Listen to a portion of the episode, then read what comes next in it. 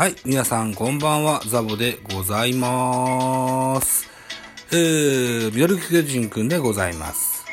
えー、この番組は巨人おじさん、ザボが巨人を語る番組です。といったところでございます。えーと、本日は3月24日現在23時35分と、24日、3月24日23時35分といったお時間でございます。はい。えーと、ちょびっと、うん、サッパさんのライブを除いて、ちょびっと、そんないの、うん、ライブを除いて、で、スタイフで、高宮さんのライブを除いての現在でございます。はい。失礼しました。えっと、ライブ、ライブね、ライブのザッピングをね、バチバチとかまして、えー日をまたぐ前に収録しようと思っておる三段です。はい。で、せっかくね、高宮和也さんのライブに行ったので、彼、あの、現役時代、阪神に所属した時かな、安倍晋之助キラーなんて言われた人でしたから、何でも質問答えますよって言ってくれたもんですから、阪神の佐藤選手の話を振ってみました。うん。あの、オープン戦ね、ホームランを、とても素晴らしいことだと思うと。ただこう、プロ野球には各球団にスカウトが大勢いてと。おそらくデータをいっぱい取って、えー、開幕したら、あその弱点と思われるところをついてくるだ、だろうから、うん。あの、オープン戦のように思うように打てるかどうかは微妙ですよ、みたいな話をされていらっしゃいました。はい。あと、高宮さんだったら、佐藤選手をどう攻めますかという話も出ましたね。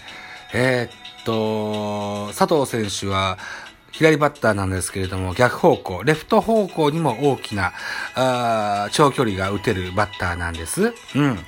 なので、インハイを中心に攻めると言ってましたね。で、高宮さんはシュートボールが、シュートボールを持つ左ピッチャーだっていうこともあって、えっ、と、インコースを引っ張らせて詰まらせたいというのが一個。それからアウトコース狙ってきてるだろうから、あここは、あの、必ずボールにしたいと。うんで、空振りが取れたら一番いいよねっていう話をしていらっしゃいました。ええといったところでね、元プロ野球選手がライブをしてるとね、えー本当にあの、わかりやすい解説をしてくださいます。はい。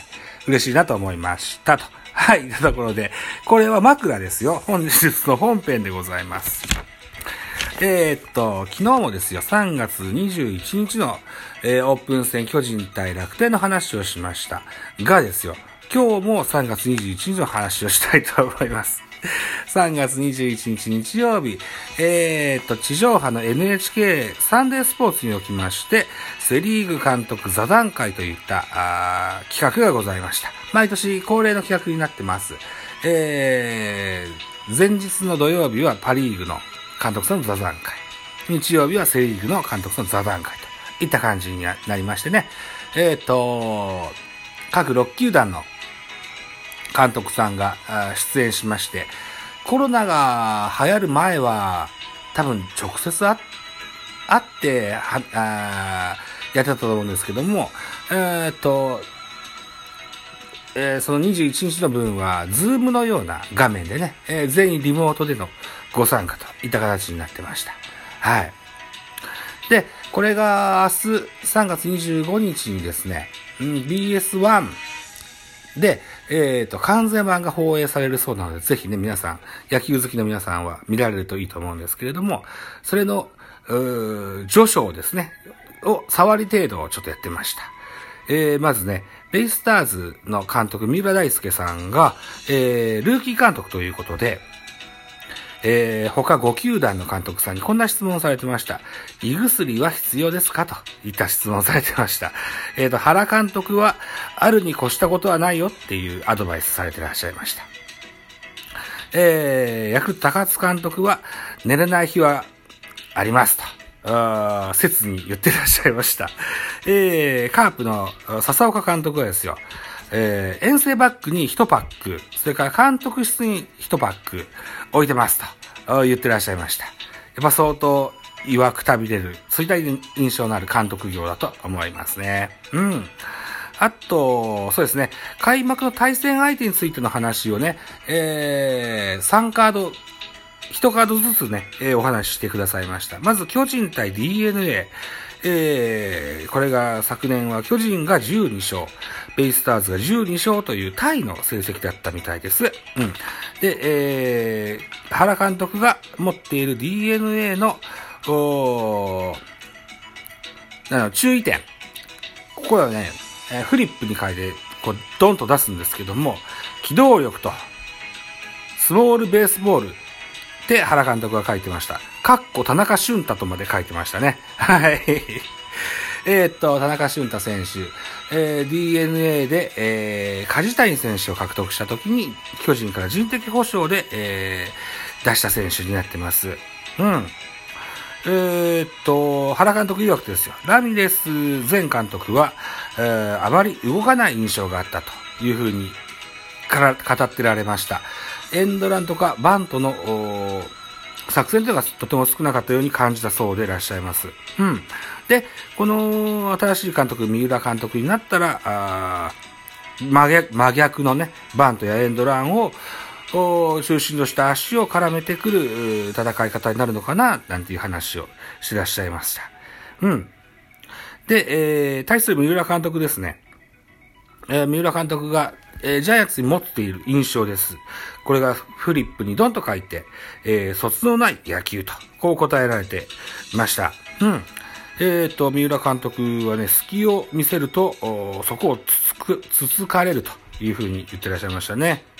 ええー、っと、それに対して原監督は、本当は動きたくないんだよと、ドーンと座って、えー、なんでしょうね、うん、横綱相撲的な野球は本当はしたいんだよというふうな話をしてらっしゃいました。で、えー、さっきのね、言ったあベ、イスターズの新しい野球、機動力とスモールベースボール、このキーマンに田中俊太を挙げてらっしゃいましたが、とても、こう、うん人的保障で取られたことを悔しがっているような表情を見せてましたが、これは辰則流のブラフだと思いますよ。ここからもう駆け引きが始まってるというふうに思ってます。はい。えー、まあ、とにもかくにも、うーん、田中俊太選手はね、新しい新天地ぜひ頑張っていただけたらというふうに思ってますし、えー、応援もしたいなと思ってますけれども、ジャイアンツサイドとしては、田中慎太が取られる分には、まあ、傷は浅かろうと。いった印象でございます。はい。若林は調子がいいからね。うん、こんなことも言っちゃいましたね。はい。えー、2カード目の話も出ました。えー、昨年6位ヤクルトと2位の阪神が、えー、開幕戦ぶつかります。ヤクルトは対阪神戦10勝。えー、っと、阪神は対ヤクルト戦13勝といった、あお互いの成績になってます。えっと、ヤクルト高津監督が思う阪神への、えー、警戒ポイント、これは佐藤輝明と、ドンと名前書きました。長打警戒といった話でございます。対する阪神矢野監督は、えー、打倒村上というふうにドンと書きました。うん。えっ、ー、とね、昨年、えー、ヤクルトの4番打者村上選手は対阪神戦におきまして、えー、20本、うんうん、結構打ったそうなんです。うん。そこはちょっと注意したいよねという話が出てました。はい。えっ、と、広角に、広角に長打を打てるのが怖いよっていう話をね、うん。えっ、と、阪神、うん、矢野監督がしてらっしゃいました。でね、こ、ここに、えー、巨人原監督が横やりで、巨人戦はね、しっかり抑えてますって言ってくれました。はい。で、高津監督は、えー、5番バッターがね、えー、しっかりしたいと。いうふうに語られてます。村上選手の後ろを打てる選手をね、しっかりと据えたいと。えー、候補としては内川選手ですね。ホークスからヤクルトに新加入した、えー、戦力となってます。えー、5番内川、ここが、どれだけ、えー、機能するかっていうのは、えー、気になるところだという話をされていらっしゃいました。うん。えー、っと、それから第3カード目。えー、5位広島対、えー、3位中日のカードですね。えー、広島は対中日戦に対して13勝、対して中日は、えー、対広島戦に、関しては10勝といったあ成績になりました。昨年の話ですね。うん。で、この笹岡監督と、与田監督、ともにね、1989年のドラフト1位で、2000えー、1990年は新人王を争った2人になってます。